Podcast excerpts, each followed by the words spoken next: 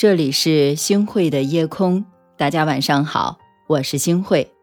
莎士比亚呀曾经说过一句话，他说：“一个人宁愿听一百句美丽的谎言，也不愿意听一句直白的真话。”没错，在工作生活当中，我们会和各种各样的人去打交道，从他们的口中听到千言和万语，哪些应该过滤，哪些又应该聆听，无时无刻。不考验着做人的功力，为人处事当中啊，我们最难得的就是听进去批评，最可贵的呢，就是懂得珍惜敢去批评你的人。世界上没有比真心话更困难的事儿，但也没有比阿谀奉承更容易的事儿。阿谀奉承的话不难听到，很多人都会讲，因为既不费力，也不会得罪人；而批评的话呢，往往是逆耳的。容易伤人，讲出来呢就会遭人嫌弃，破坏关系。相比较之下，那些能够对你直言不讳、敢于指出你不足的人，就显得格外珍贵了。朋友阿北啊，几个月之前开了一家早餐店，生意却一直是不温不火的，迟迟回不了本儿，让他觉得很发愁啊。他的姑丈呢也是做早餐的，有一回啊就去阿北的店里吃早餐。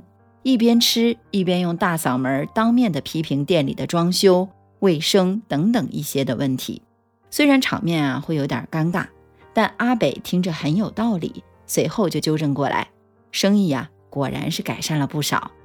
后来呢，阿北亲自登门感谢他姑丈，姑丈恨铁不成钢的聊起了自己的儿子，自从把家里的饭店交给他之后，听不进去意见，怎么都不肯改。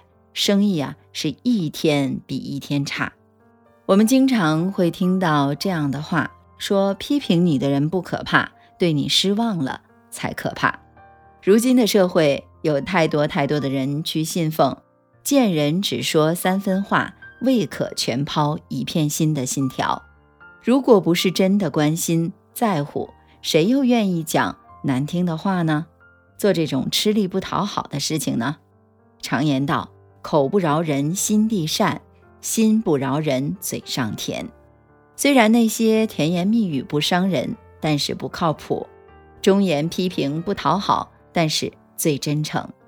很多时候，我们都是手电筒，只能照见别人，而看不见自己。身边的人啊，往往能从不一样的角度发现你的缺点还有不足，但出于这样或那样的考量。大多数人呢，就算看到了，也不会说给你听的。梅兰芳京剧《沙溪》的时候啊，场内是喝彩不绝，却听见一位老者喊：“不好，不好！”等到演出结束之后呢，梅兰芳说起了那个老人，大伙都说：“一个老头胡言乱语，你又何必在意呢？”梅兰芳没有就此罢休，而是四处托人打听到了老者的住处。他对老者说。吾孬者，吾师也。先生言我不好，必有高见，定请赐教。学生决心亡羊补牢。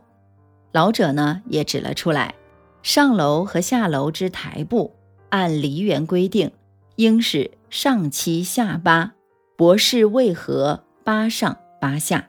梅兰芳一听啊，恍然大悟，连声称谢。俗话说得好啊。良药苦口利于病，忠言逆耳利于行啊！一个人要是总挑好听的话来听，那无异于把自己包裹在糖衣胶囊里，尽管很甜口舒服，但也很难有空间去成长。身边人直言的劝告，甚至是尖锐的批评，虽然听着不太舒服，但应该意识到，那些声音啊，是在提供一个完善自身的机会。请珍惜他们，学会认真聆听。他们是你的一面镜子，帮助你认清自己。树不修不成材，玉不琢不成器。中肯的批评能帮你削去自身多余的枝条，雕琢自己的瑕疵，才能成长为更有价值的美玉啊！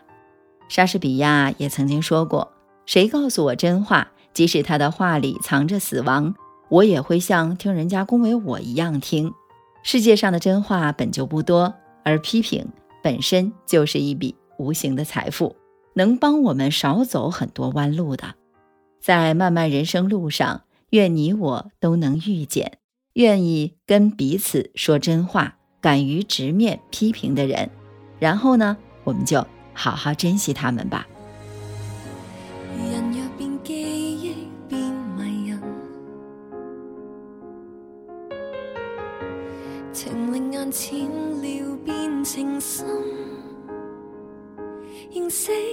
一场，如雷雨一闪，就此没有下文。无憾也觉得是遗憾，其实你已经是闲人。其实我讨厌被怜悯，或者一时到伤心，弱得像个病人，才像要找个肩膊枕一枕。难忘你，可听过若无其事没韵味，你真人。其实陌生得可以记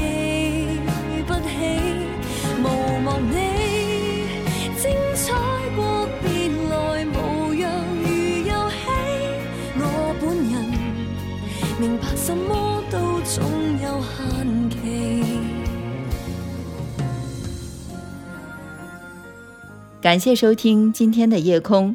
如果你特别喜欢的话，那就请分享吧，或者是。你也可以在文末点一个再看，让我知道。晚安，好梦。含泪去葬花极麻烦，唯独愿入血没时间，或者失意是为了工作动哭，未够浪漫。才暂借恋爱感觉去感叹，难忘你，好听过若无其事没韵味，你真人其实陌生得可以记不起，无望你精彩过便来无恙如游戏，我本人明白什么都。总有限。